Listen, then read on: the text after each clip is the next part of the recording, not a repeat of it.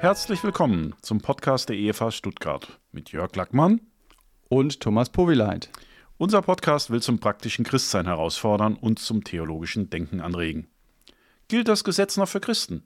Das ist eine Frage, die immer wieder gestellt wird, vor allem Dingen, wenn es darum geht, was ziehe ich an, also sind Hosen für Frauen erlaubt, ist Mischgewebe erlaubt, muss ich 10% meines Einkommens spenden, kann ich auch am Sonntag arbeiten oder sollte ich auf Schweinefleisch verzichten?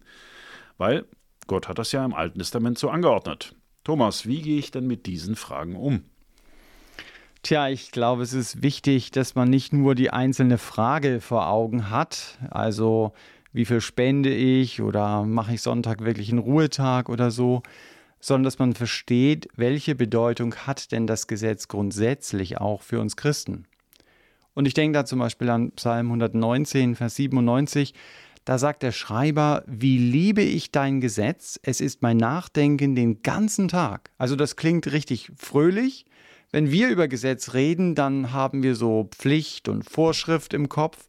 Aber wenn man mal in Israel war, dann sieht man, wie die Juden diese Torahrolle nehmen und mit dieser Torahrolle tanzen. Also wie die Torah heißt ja Weisung, diese Weisung für sie wirklich Hilfe auch zum Leben ist. Also sie sehen das sehr, sehr viel positiver als wir, habe ich den Eindruck. Sie finden sich durch diese Weisung Gottes eben im Leben auch zurecht. Aber wie gesagt, bei uns ist es eher die Vorschrift. Und wenn man sich mal grundsätzlich mit dem Gesetz beschäftigt, dann kommt man natürlich in der Kirchengeschichte ziemlich an den Anfang. Das ist nicht etwas, was wir heute jetzt gerade mal in unserem Podcast machen, sondern was Leute schon immer wieder beschäftigt hat. Ich denke da an Justin oder Justin hieß er ja damals oder Hieronymus. Das waren so die Kirchenväter oder die Reformatoren wie Luther und Calvin. Die haben das Gesetz in drei Teile eingeteilt. Also sie haben gesagt, es gibt ein Zeremonialgesetz, das ist so das Gesetz, wie soll man Opfer bringen, wie ist der Priester angezogen und so weiter. Dann das Moralgesetz, was wir heute als Ethik bezeichnen würden. Und dann auch das Judizialgesetz, also das ist so das Staatsgesetz, so in der Richtung. Also Israel war ja eine Nation und sie brauchten eben Gesetze, Kriegsgesetze zum Beispiel oder ähnliches. Und die Aussage dieser Kirchenväter und der Reformatoren ist, nur noch das Moralgesetz gilt für Christen, die anderen Gesetze eben nicht. Wollen die nur noch ein Drittel des Alten Testaments halten oder wie darf ich das verstehen? Ja, das andere haben sie gesagt, das ist eben vorbei mhm. und nur das Moralgesetz ist eben das Entscheidende. Also, dass wir beim Zeremonialgesetz gesagt haben, das sind ja die Speisevorschriften, Beschneidung, äh, der ganze Tempeldienst, Opfervorschriften, mhm. dass das in Christus erfüllt wurde. Richtig. Dass es praktisch nur eine Vorausschattung war und deswegen nicht mehr gehalten werden muss. Ja, das ist richtig. Ja? Ähm, Nehme ich mal an, wird die theologische Begründung sein. Das wird die theologische Begründung mhm. sein. Und das ist ja auch sehr sinnvoll, das Alte Testament oder die Gesetze einfach mal so zu unterscheiden. Aber man muss sich immer bewusst machen, es ist eine theologische Unterscheidung. Und wenn ich im Neuen Testament von Paulus lese, wenn er von dem Gesetz redet, dann scheint er mir nicht zu differenzieren. Also ich denke zum Beispiel mhm. an Römer 10, da sagt er, Christus ist des Gesetzes Ende. Natürlich sagt er nicht, Christus ist des Moralgesetzes Ende, aber wenn er von Gesetz redet, dann scheint es wirklich inklusiv zu sein.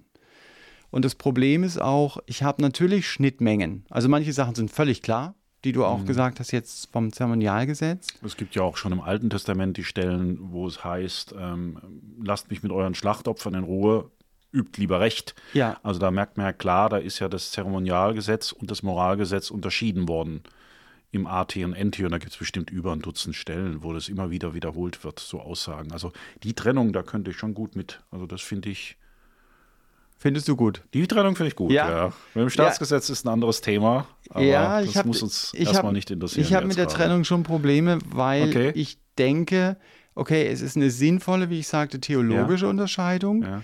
Aber finde ich sie auch wirklich so in der Bibel wieder? Es gibt Sachen, wo ich eindeutig zuordnen kann, ja. aber es gibt auch Vorschriften, wo du denkst, naja, wozu gehört denn das? Und manchmal muss man das in der Theologie ja machen, dass man sagt, wir treffen jetzt einfach mal Aussagen und dann ist es verständlich und es passt mhm. auch zu 90 Prozent. Äh, aber dann natürlich, die Deutschen konzentrieren sich wieder auf die restlichen 10 Prozent und sagen, ja, wie passt das dann logischerweise zusammen? Ja. Wollen wir da jetzt ein bisschen tiefer reingehen in diese Unterscheidung oder erstmal auf das, was du hast ja eben das ganze Gesetz angesprochen? Ja.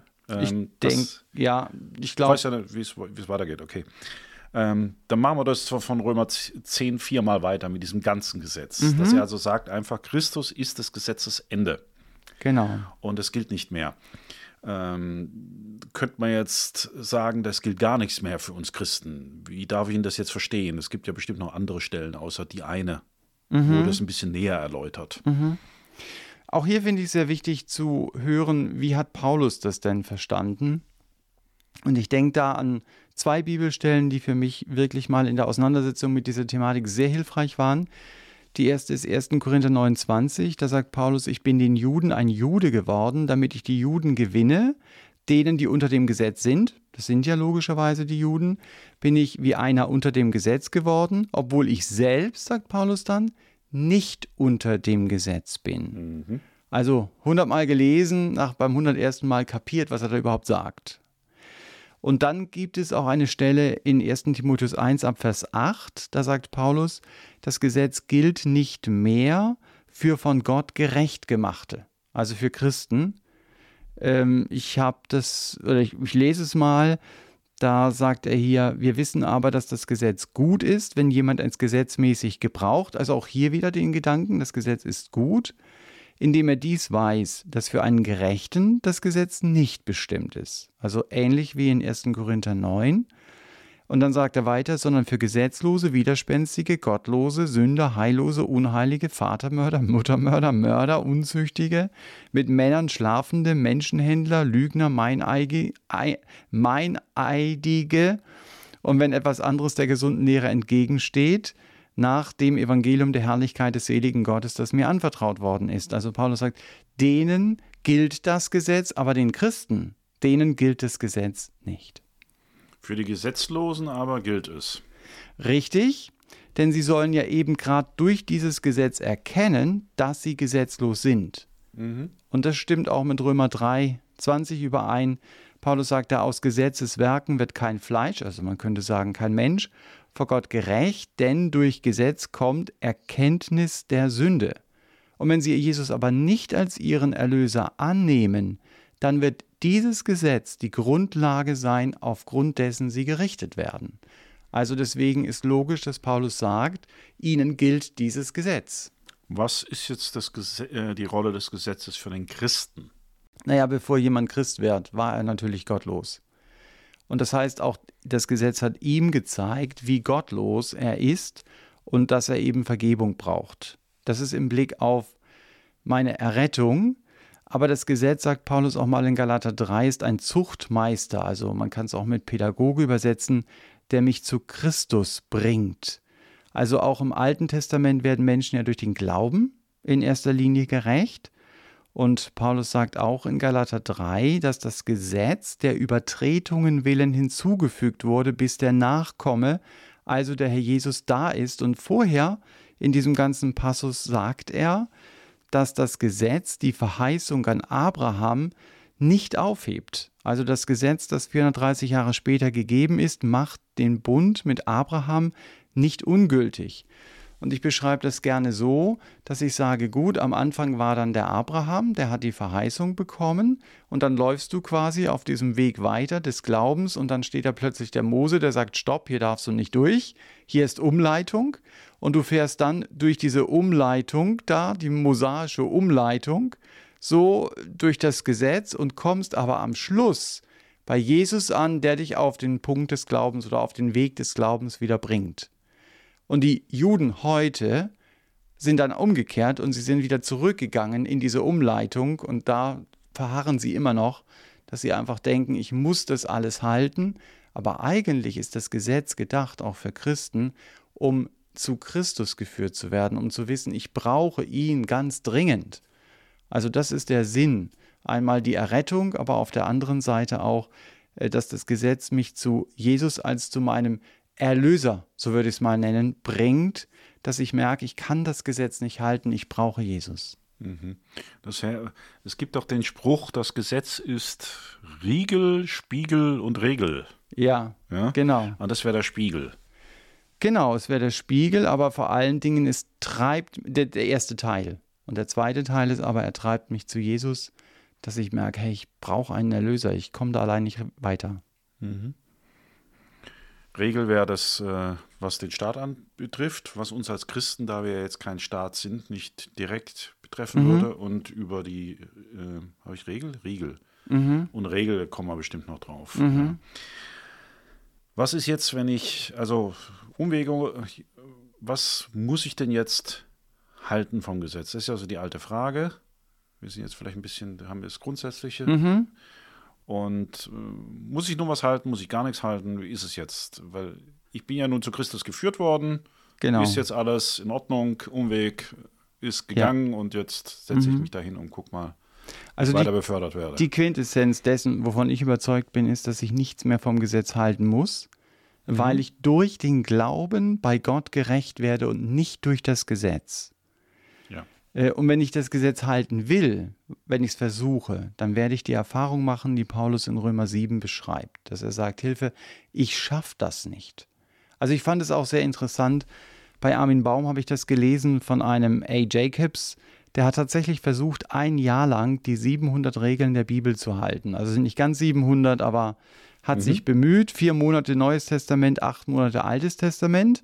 Das heißt, er hat äh, Geld gespendet, Essensvorschriften eingehalten, hat bei Frauen, die ihre Blutung hatten, sieben Tage lang jeden Kontakt vermieden und Gesetzesbrecher hat er eben auch symbolisch gesteinigt. Ja, also wenn er gemerkt hat, da hat jemand gesündigt, dann hat er, glaube ich, so Kieselsteine dann darauf geworfen oder so. Er hat ein Buch geschrieben, das heißt Die Bibel und ich. Also kann man auch noch kaufen, äh, antiquarisch. Äh, von einem der Auszug, das Buch der Bücher wörtlich zu nehmen, ist so der Untertitel. Aber er hat im Grunde genommen genau das Gleiche festgestellt, was Römer 7 sagt. Ich kann es nicht halten. Nur seine Reaktion ist anders als die des Paulus. Er ist also toleranter geworden, so steht es dann in der Buchbeschreibung. Also ich würde mal sagen, liberaler und er begegnet anderen mit mehr Respekt. Also lässt sie stehen, weil er einfach merkt, ich kann das nicht halten. Und es ist auch logisch, wenn ich das Gesetz halten könnte, dann wäre Jesus umsonst gestorben. Ja, das ist jetzt die eine Seite, was, was mich zu Christus oder zum Glauben bringt. Ja, das kann das Gesetz nicht sein und war es ja nach Paulus im Galaterbrief 3 im Alten Testament auch nie gewesen, weil Richtig. ja vorher Abraham war. Mhm. Und Abraham wurde der Segen verheißen und damit der Glaube. Er wurde ja aus Glauben gerechtfertigt. Also das kann nicht der Weg sein.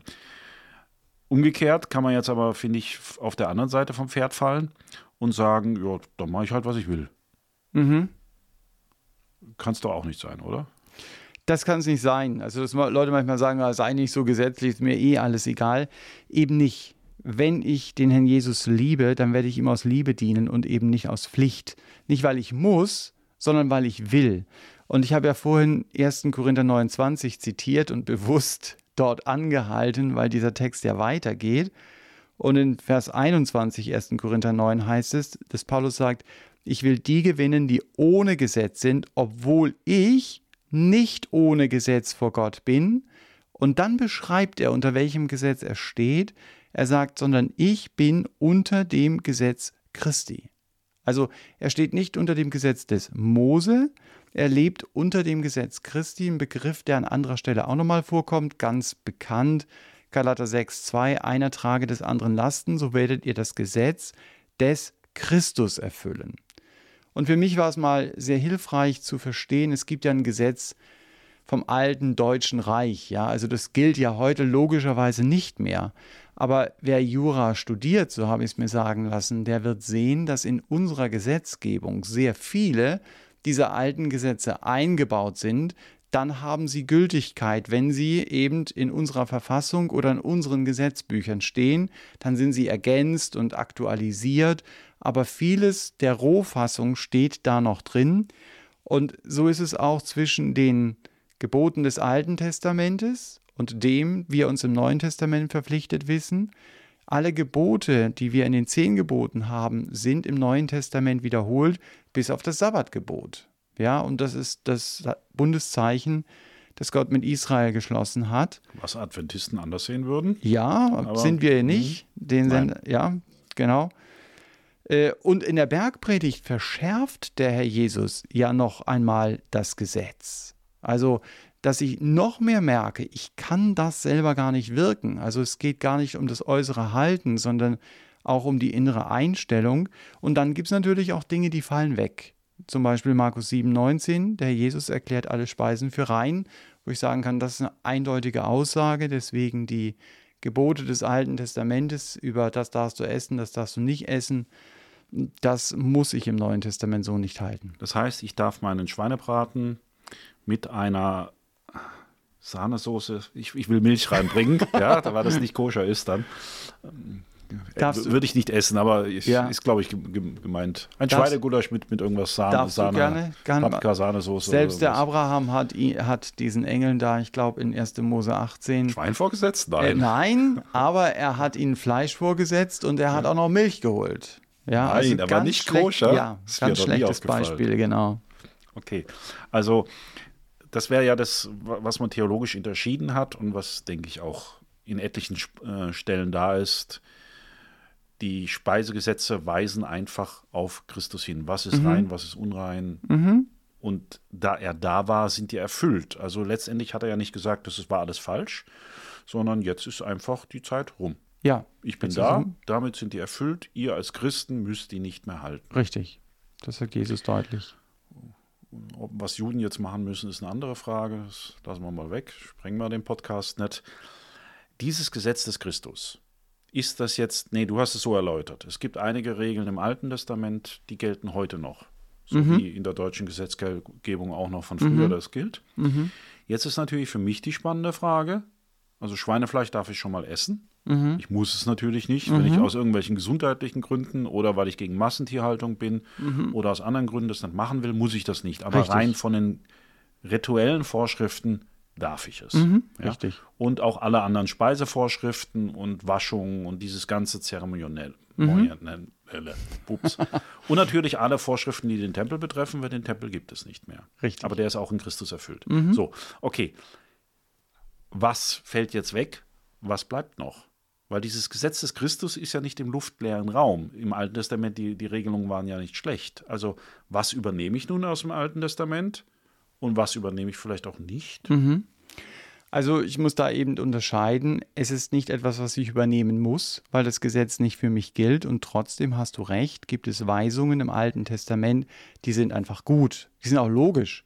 Also da gibt es die Weisung, dass ich auf einem Flachdach einen Zaun bauen sollte, damit man nicht runterfällt. Doch super, ja, also da müssen sie dann nicht so viele Leute unten auf der Straße aufsammeln. Oder ich denke auch an diesen ganzen Umgang mit Eigentum. Gott ist kein Kommunist, ja, also der mir sehr deutlich sagt, wie gehe ich mit Eigentum um, da kann ich sehr viel lernen und das ist gute Weisung, aber es ist keine Vorschrift, aber es ist gut, wenn ich mich daran halte, ja, also das ist dann Weisung in meinem Leben. Also meinst die Einzelweisungen jetzt? Die Einzelweisungen. Du sollst nicht stehlen, würdest du als Moralgesetz schon als verbindliche Weisung ansehen. Richtig, Richtig. Aber nicht diese Einzelausformung in, in manchen Mach Fällen. den Zaun auf deinem Dach oder sowas in der Richtung. Genau. Und nochmal die Betonung, im Neuen Testament habe ich auch die Kraft, das zu tun, was Gott freut. Und das ist der große Unterschied zwischen dem Alten und dem Neuen Testament. Und deshalb kann ich die zehn Gebote im Alten Testament, dieses Du sollst, auch so lesen, du musst nicht mehr lügen. Du musst nicht mehr andere mit deinen Worten ermorden wenn ich die Bergpredigt dazu Grunde lege. Du musst nicht mehr stehlen, zum Beispiel Gottes Ehre. Also ich bin frei gemacht. Ich, ich kann das wirklich leben und das finde ich eben sehr mutmachend, dass Gott hier mein Herz erreichen kann und nicht nur eben den äußeren Buchstaben. Eine sehr interessante Stelle, in diesen Tagen wird ja Römer 13, wer weiß wie viel zitiert, finde ich Römer 13, Vers 8. Äh, das ist eine Stelle, die nicht so viel zitiert wird. Da sagt Paulus, wer den anderen liebt, der hat das Gesetz erfüllt. Denn das, du sollst nicht Ehe brechen, du sollst nicht töten, du sollst nicht stehlen, du sollst nicht begehren. Und wenn es ein anderes Gesetz gibt, ist in diesem Wort zusammengefasst, du sollst deinen Nächsten lieben wie dich selbst. Und die Liebe tut dem Nächsten nichts Böses, die Erfüllung des Gesetzes ist also die Liebe. Also soll ich doch alles halten. Denn Ab, wenn Und wenn es ein anderes Gesetz gibt, wird in der Liebe getan. Genau, also das ist wirklich in der Kraft des Herrn Jesus tue, aber nicht, dass ich sage, ich halte das jetzt, um irgendwie einen, eine Leiter zum Himmel zu beschreiten oder weil ich es muss. Ähm, und Paulus zeigt mir ja sogar im Römerbrief, wo ich diese Liebe herbekomme. Ich denke, Römer 5, Vers 5 sagt er, Gottes Liebe ist ausgegossen in unsere Herzen durch den Heiligen Geist. Also ich kann es nicht selber wirken, aber er schenkt mir die Kraft, einfach ihm zur Ehre zu leben. Das heißt, Liebe ist jetzt nicht im luftleeren Raum. Jeder definiert selber, was Liebe ist. Also ich habe es mal einmal mitgekriegt. Ein christlicher Ehemann hat seine Frau und zwei Kinder verlassen und hat gesagt, das ist Liebe, weil er eine andere liebt. Mhm, okay. Würde ich sagen, das ist nicht die Definition der Bibel. Das mag verliebt sein oder Leidenschaft oder alles Mögliche sein, Ja. aber nicht Liebe, im, Richtig. weil er da Geb Gebote bricht. Mhm. Ja. Also das Gesetz ist gut, wir dürfen es halten, zum, um gläubig zu werden oder gerecht zu werden vor Gott sowieso nicht. Dafür war es nie gedacht. Mhm, Es richtig. zeigt uns aber Sünde und, und bringt uns auf Christus hin, dieser Pädagoge. Oder? Genau, und zeigt uns auch unsere Ohnmacht gegenüber der Sünde als Ja. Christ Ja, ja. und bringt uns zu Christus. Jetzt äh, gibt es ja manchmal so die Frage, zum Beispiel Kleidungsvorschriften. Ja? Die kannst du im, Alten, im Neuen Testament nicht begründen. Bestimmte. Ich, ich denke, du weißt, worauf ich hinaus will. Genau. Aber im Alten Testament, Ja. was würdest du dazu sagen? Man kann als Gemeinde äh, durchaus in der einen oder anderen Frage eine Lösung oder sowas in der Richtung finden, aber man darf es dann nicht aus dem Gesetz begründen. Das Weil- weil das halte ich so ganz nicht mehr wichtig, gilt. weil das nicht so nicht mehr gilt. Deswegen ging es mir von Anfang an darum, grundsätzlich zu verstehen, welche Bedeutung hat das Alte Testament in meinem Leben. Weil da muss ich mir die Frage gefallen lassen, ja, warum äh, pochst du auf diesem Punkt so rum und andere Dinge lässt du einfach sein. Und da werde ich nicht immer die Antwort finden. Also, Also nach Jakobus äh, ein bisschen abgewandelt. Wenn du ein Gesetz brichst, brichst du alles.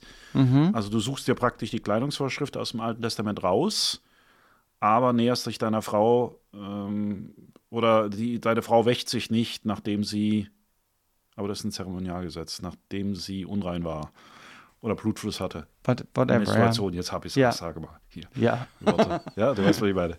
Die, die ganzen Regeln. genau.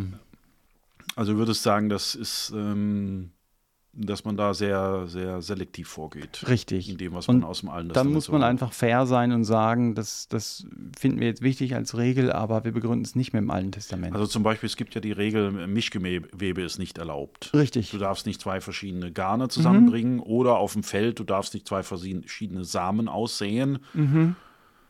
Ich weiß jetzt gar nicht, was ihr anhabt. Ich nehme mal ganz stark an, dass ich Mischgewebe anhabe. Und wahrscheinlich auch noch Plastik drin, ja. Das befürchte ich auch, ja. So ist das, wenn man sich nichts leisten kann hier, gell? die schönen Natursachen. Würdest du jetzt nicht aus, aus 5. Mose, glaube ich, ist es, gell? Nein. Äh, Also es ist aus 5. Mose, aber würde ich da nicht ableiten, genau. Ja. Und andere Regeln in dem Bereich, Was meinst du mit anderen Regeln? ja, Hosen für Frauen und das steht da auch drin und solche Dinge. Ge mir geht, geht ja immer noch darum, dass, dass man manche Dinge aus dem AT halt nur aus dem AT begründet. Genau. Inwiefern das halt Das halte ich für nicht ist. legitim. Es, man, da muss man es anders begründen, quasi.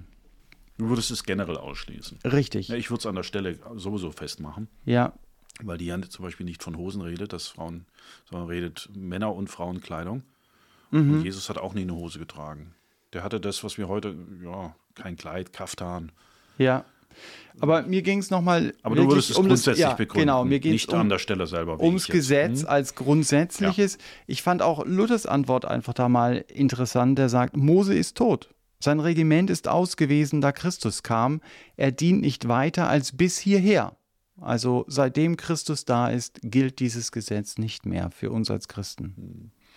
Machen wir vielleicht trotzdem noch so ein, zwei, drei so Einzelsachen. Mhm. Wenn du in manche Gemeinden reinkommst, habe letzten wunderbar witzigen Video drüber gesehen, über so schwarze Gemeinden in Amerika. Ähm, dann geht da so der, der, der Korb rum und dann darfst du spenden und dann hat Mhm. er das halt ein bisschen karikiert, dass die praktisch den ganzen Tag zusammen sind und fünfmal wird gespendet. Und er hat gesagt, was, ich habe doch schon dreimal gespendet. Okay. Äh, also muss man 10% seines Einkommensgebens, zum Beispiel wie im Alten Testament den Zehnten, ja, Mhm. wobei es ja mehrere Zehnte gab.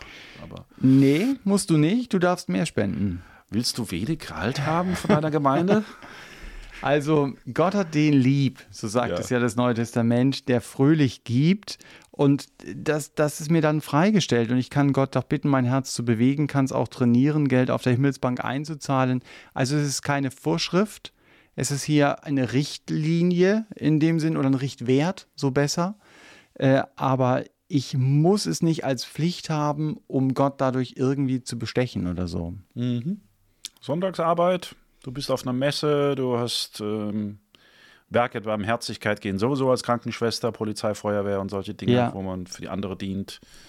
Also Paulus sagt es ganz klar, wir halten die Tage verschieden, aber es ist trotzdem so, dass die Ruhe vor Gott zu seinen Top vorgehört.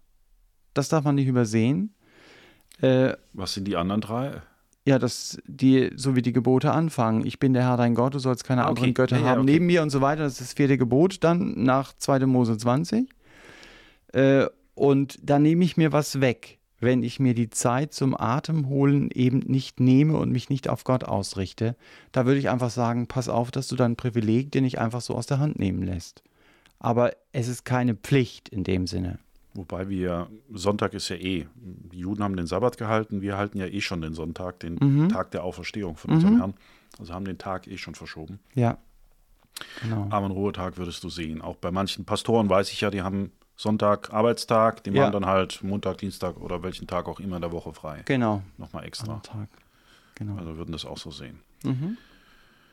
Ja, ich denke, wir haben jetzt auch mit den Einzeldingen einiges noch abgedeckt und äh, kann, glaube ich, äh, feststellen, dass das Verständnis vom Gesetz ziemlich große Auswirkungen auf unser Leben hat. Nämlich, was halte ich, was halte ich nicht. Gell? Sehr praktische Auswirkungen. Das ist also nicht nur ein theologisches Gebäude, das man da im Kopf hat, sondern das geht sehr deutlich in meine ethischen Entscheidungen hinein. Das war der Podcast heute, der Evangelischen Freikirche Evangelium für alle in Stuttgart. Wir hoffen, dass ihr einen Impuls für euch mitnehmen konntet und dass der Podcast euch hilft, als Christ bewusster mit ethischen Entscheidungen umzugehen. Da muss man manches vielleicht noch einfach mal durchdenken. Wie, wenn ihr Fragen habt, über die wir sprechen sollen, Anmerkungen zum Podcast, schreibt uns doch unter podcast.efa-stuttgart.de. Wir wünschen euch derweil Gottes Segen.